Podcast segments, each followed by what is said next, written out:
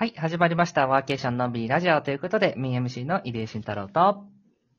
富山県のワーケーションコンシェルジュ宮手がお送りします。よろしくお願いします。はい、よろしくお願いします。本日も特別ゲストとして、釧路の日本ワーケーション協会の公認ワーケーションコンシェルジュ、えー清水達也さんにご参加いただいてます。よろしくお願いします。よろしくお願いします。はい、じゃあ今今日の日のテーマ。うん。釧路の釧路。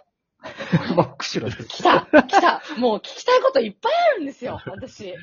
もうはい行ったことないんでね。うんもう、や次行くための勉強っていうところも含めて、ちょっはともうスペシャリストの清水さんに聞くしかないっていうことで、何ちょっといろいろ伺いたいんですけど、前回の放送で、実はその、清水さんが手掛けてらっしゃる、フィールドノート、はい。釧路のローカルメディア、まあ、あの、フリー雑誌みたいなやつですかね。はい。なんかそういうので、あの、それをきっかけに、結構その釧路のローカル情報、美味しいお店とか、例えばこういうお美味しいおにぎり屋さんがありますよ、みたいなこととか、なんかコワーキングの情報とかを常に発信されてるっていうふうには伺ったんですけど、その前に、ちょっと釧路市の、なんかこう、地域というか、風土というか、地図上の話というか、なんかもう気になるところがありすぎて、ややこしやーっていう思うところがありすぎて。はい。なんか、入江さんは割となんかちょっとご存知の部分ありそうなんですけど。いいですよ。聞いてくださいよ。ぜひぜひ何でも、はい、聞いていただければと思いま。ますず、釧路市と釧路町って違うんですか、そうですね。なんかこう、そもそもみたいなところなんですけど、はい。あのままあ、前回おあのお話しした通り、その右下の方ですね、北海道の。うんえーうんで、釧路っていう、えー地域があるんですけれども、まあ、自治体が分かれて、その釧路市、釧路町っていう、えー二つ、釧路っていう名前の、えー町があります。はい。まあ、それだけでもややこしいんですけれども、そのはい振興局っていう、えー管轄でも、釧路振興局っていうことで、8市町村のエリアを、えー指して言うんですけれども、ここはいの釧路振興局っていうので、釧路っていう名前が3つ出てくるんですね。釧路市、釧路町釧路振興局みたいな。なんかその、なんか分かりづらさというか、釧路問題がまず出てくるので。それって全部一応別物だと思っていいんですよね？そうですね。おー。もうその時点で私こんがらがっちゃいそうなんですけど。ちょっとなんか特殊なのかもしれないですね。なんか地元の人はもう釧路って言っうと、もう大体その釧路振興局全体とか、うん。釧路市のことであったりとか、なんとなくニュアンスで釧路みたいな感じで、なんか共通言語として成立してるんですけど、その八市町村のことで言うと、まあ、手鹿賀町とか鶴居村とか、まあ、標茶町とか白糠とかですね、いろいろこう、やっぱり各地域の特色とか魅力もまた別である、あの、自治体があるので、なんかそこを総じて釧路振興局みたいな形で言ったりはするんですけれども、あのなるほど。そういったところも言っていただければもう何でもお答えできるかなと。八市おー白糠町だけ住んだことはないんですが、祖父が住んでいたこともあり、え、全部吸ったことあるんですか？はい、ある程度あの、すごいな。実は、はい、制覇しているみたいなところもあったりするので、各地域の魅力みたいなものもお伝えできるかなと思います。で、その個人のお店も、えっ、と、釧路市、釧路町だけじゃなくて、その8市町村の個人のお店を取材して、えー自ら、あの、回っていたので、あの、そうしたお店の方との、えっ、と、関係性とかもあったりするので、はい、いろいろご提案すできるかごいな。え、ちなみに、ウィキペディアとかで検索して、釧路市って検索したら、まあ大体地図上で、ここが釧路市ですよっていうふうに赤に囲われるわけですよ、地域が。はい。でそれ検索したら、なんか二つ並んでて、こう、はい。お、大きい長細い釧路市枠と、その横にちっちゃめの釧路市枠が出ていて、これは何なんですかね？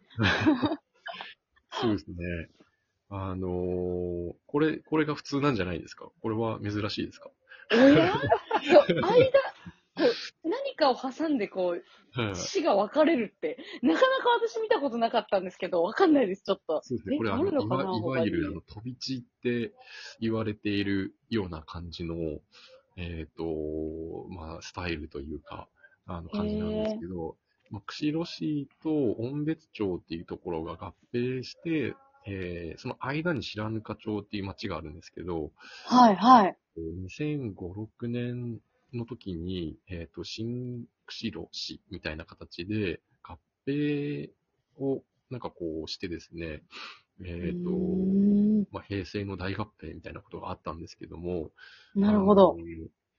まあ、白糠町も本当は入る予定で、細、細長くというかですね、うんもともとは長く赤印、えー枠に囲まれて面積が広くなる予定だったんですけど、白はい。糠町が、えっ、と、賛同しなくなって飛び地になったっていう結果ですね。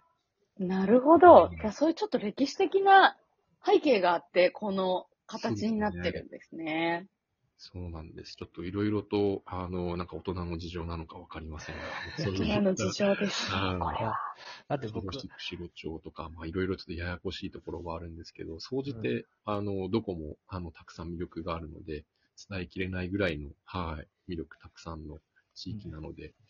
そうですよはいね。なんかさっきの話でいくと、僕はあの、うん道東道で、あの、道東自動車の高速ですね、北海道の、新千歳空港の札幌から東に行くと、まあ途中、ゆ夕張通って、で、帯広通って、で、釧路の方に行く高速があるんですけど、釧路市2回入りますもんね。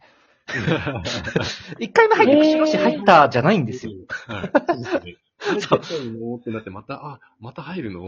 そう、釧路市入ったっつってちょっと長く走ったら、またなんか白糠町入って、あれ？あれ？みたいな感じになって、もう一回釧路市入って、みたいな感じなんですよ。そうですね。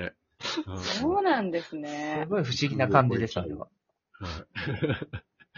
い。はい。そういうトリップ体験もできちゃうっていう。でもそもそも釧路市はすごい大きい町ですよね。北海道。そうですね釧路市自体はですね、今その人口減少も著しいところはあるんですけれども、うんもともと今は、えっと、道内で5位ですかね。5位、6位。の人口の多さで、今でちょうど16万人ぐらいですね。で、まあ、道東の東北海道右側の方の、えっと自治体で言うと、やっぱり玄関口って、まあ、港もあるんですが、言われるぐらいの、えっと中規模の都市になりますね。なるほど一。番大きいですよね、東北海道の中で。で、そうです次、ね。次が北見まで飛ぶから、結構、ううんん、で、釧路周辺で大きい町って本当釧路しかないから、うん、本当に東北海道の中心みたいな感じですよね。うん。なるほど。うんえなんかさっき、えっ、と、さっきというか、まあ、前回の放送でちょっとお話ししてた、もうとにかく涼しいんですよね、夏。そうですね。えっと羨ましいなーって思いまし。た。諸説あると思うんですけど、まあ、温暖化的なものとかもきっとあるとは思うんですけど、えっと、0年代後半、2010年前後ぐらいから、えっと、長期滞在っていう取り組みが釧路市でも、えー始まって、えっと、もともとはその不動産会社に直接、えっと、まあ、避暑地として来ている方が結構増えてきて、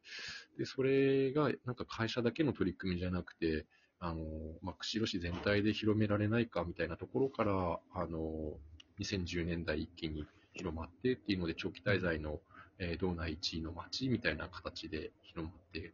いますね。そのぐらいあの、涼しい町みたいなことで売り出してますね。そうなんです。な、なんかのデータで見たんですけど、あの、北海道内のその、夏の長期滞在で、今、清水さんはい1位とおっしゃったんですけど、2位とね、4倍ぐらい離れてるんですよ。あ、そうなんです。トータル日数が。ええー、圧倒的なんです圧ね。倒的です、本当に。なんかその長期滞在っていう部分で、その何泊以上からカウントしてみたいなのがあって、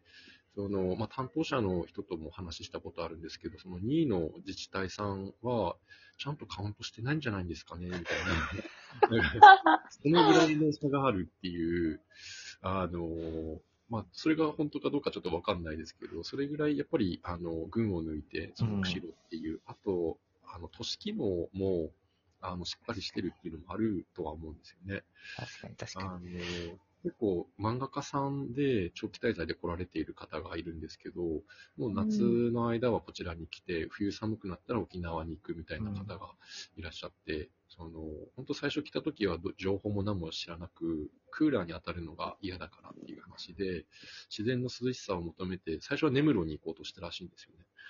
でも根室だとちょっと心配だなみたいなところもあって、釧路ぐらいだったら人口も多いし、まあそういったあの都市機能とか、まあ、病院とかもそうですけど、そういったものも含めて、まあ、滞在しやすいんじゃないかなっていうことで、えー、来られて、今となってはマンション2部屋ぐらい買ったりとかしてですね。えー、すごい。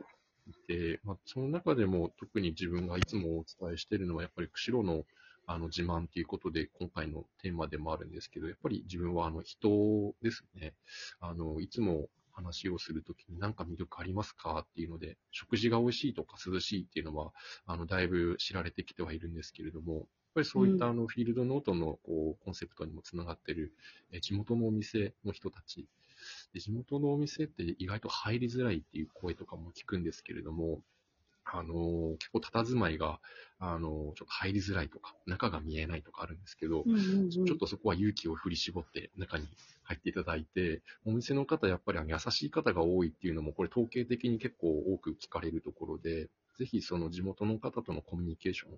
ンで、そのお店の方は、あの、いろいろ優しい感じで、あの、最初積んでるかもしれないんですけど、コミュニケーションとかいろいろと話していただけるので、はい、ぜひぜひ交流してほしいなと思います。はい確かに。あの、ある程度の都市規模があるので、泊まる場所っていうのがちゃんとあるし、あとは、その周辺行ったらね、働く場もあるし、で、水まあ、今のご飯食べて末広町って場所があって、そこなんかすごいいろんな居酒屋とか、こういう美味しいご飯食べれて、で、そこでね、人とも交流できたり、まあ、一緒にコワーキングの人と行ったりもできたりするし、い。なんかそういうところが、なんかあの、コンパクトに実はできてる。で、空港もある。みたいなところも大きいのかなと思って、長期滞在で、実は、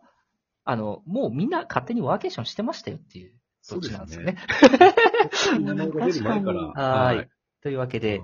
はい、ごめんなさい。そろそろですね、今回は放送時間になりますので、また次回ですね、釧路のチャレンジについてお伺いします。では皆さんありがとうございました。また次回お会いしましょう。バイバイ。